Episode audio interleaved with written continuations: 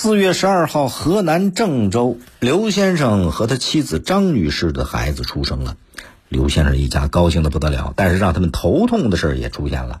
这孩子是早产儿，生下来只有九百九十克，不到两斤呐。在刘先生和妻子结婚的四年里边，两口子一直没孩子。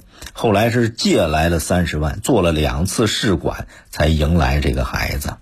而早产宝宝的身体状况和他们将要面临的高昂的医疗费，让这个家庭雪上加霜。然后这个情况呢，就被河南电视台小丽帮忙栏目报道了出来，想借助社会的力量帮他们渡过难关。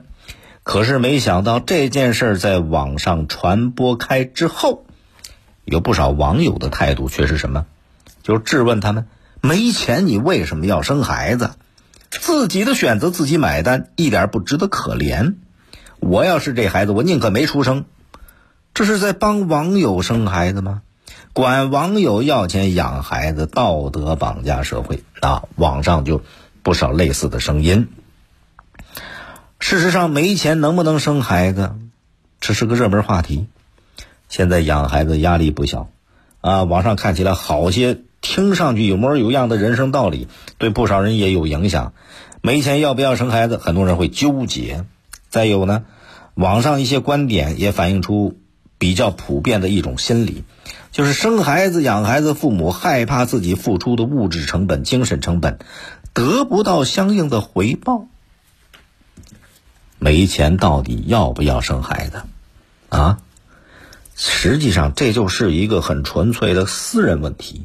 生育权在人家自己手里边，无论有钱没钱，都有权利生。网友不能拿自己的想法去道德绑架别人。当然了，如果你只生不养，这是另外一回事。就说一个家庭啊，其实对孩子的影响特别大。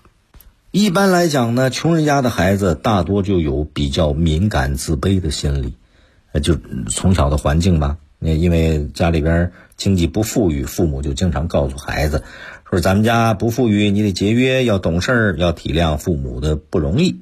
孩子慢慢的，他有可能会有一种负罪感，觉得如果没我，那爸妈的生活就轻松很多了。所以你看，这说明什么呢？穷对孩子的伤害并不大，对孩子伤害最大的是什么？是父母错误的教育方式和行为。这会对孩子带来很大的伤害。你看新闻报道的河南这对夫妻，宁可负债累累，也要生一个孩子，生一个自己的孩子，这是人家的选择。任何人没有资格去评判人家选择的对不对、好不好。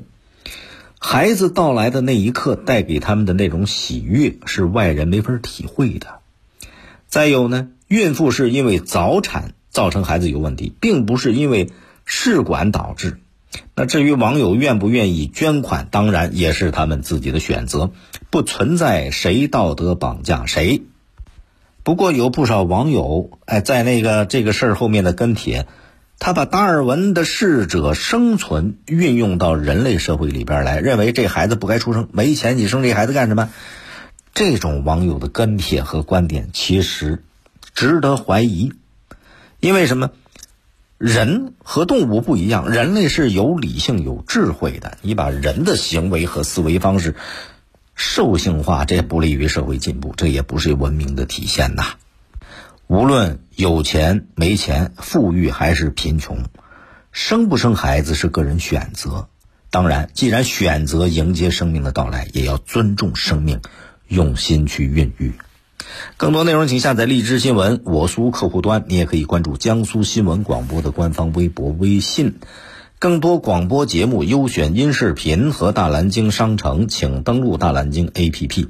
大林评论在大蓝鲸上推出音频产品，每天更新，欢迎您搜索订阅收听。再会。